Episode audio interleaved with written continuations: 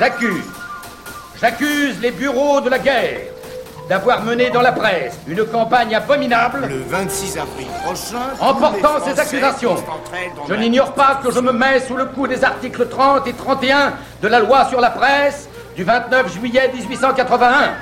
Et c'est volontairement que je m'expose. C'était à la une.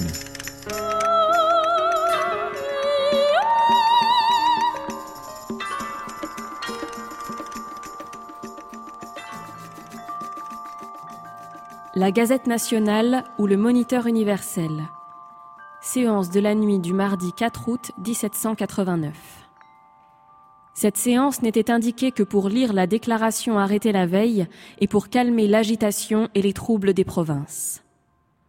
On a commencé par donner lecture de cette déclaration, mais elle était bien incorrecte. On n'y faisait pas mention des sacrifices que la noblesse était dans l'intention de faire. Elle ne parlait pas de la réforme que le clergé se proposait de faire. Elle n'annonçait enfin rien de ces grands objets qui intéressent et frappent la nation.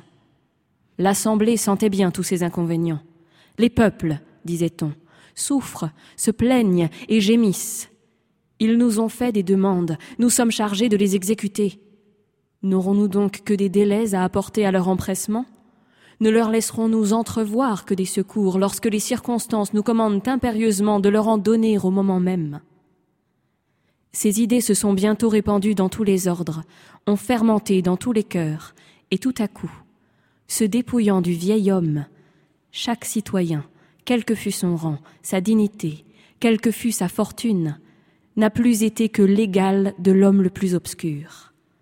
Le seul titre de citoyen était celui qu'il voulait conserver.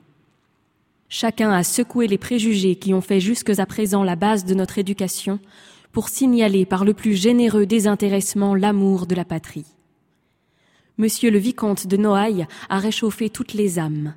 Tout le monde s'est porté en foule au bureau pour s'y faire inscrire et y offrir des sacrifices au bien public, ou plutôt des sacrifices à la vérité, à la justice, mais qui n'en méritent pas moins notre reconnaissance c'était à qui ferait le plus promptement l'abandon des droits les plus antiques, non pas les plus justes, mais les plus beaux, mais les plus avantageux. En une nuit, la face de la France a changé. L'ancien ordre de choses, que la force a maintenu malgré l'opposition de cent générations, a été renversé. En une nuit, l'arbre fameux de la féodalité dont l'ombre couvrait toute la France a été renversé. En une nuit, l'homme cultivateur est devenu l'égal de celui qui, en vertu de ses parchemins antiques, recueillait le fruit de ses travaux, buvait en quelque sorte sa sueur et dévorait le fruit de ses veilles. L'homme noble a repris la place que lui marquait la nature et la raison.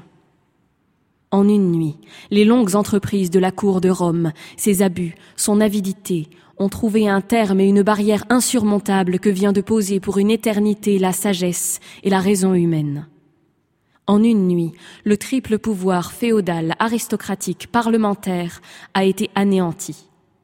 Ces corporations, fameuses par leur tyrannie et leur cruauté, ne présentent plus aujourd'hui qu'un corps languissant, abattu, terrassé par un bras courageux et se débattant inutilement contre les efforts du patriotisme. En une nuit, la France a été sauvée, régénérée. En une nuit, un peuple nouveau semble avoir repeuplé ce vaste empire.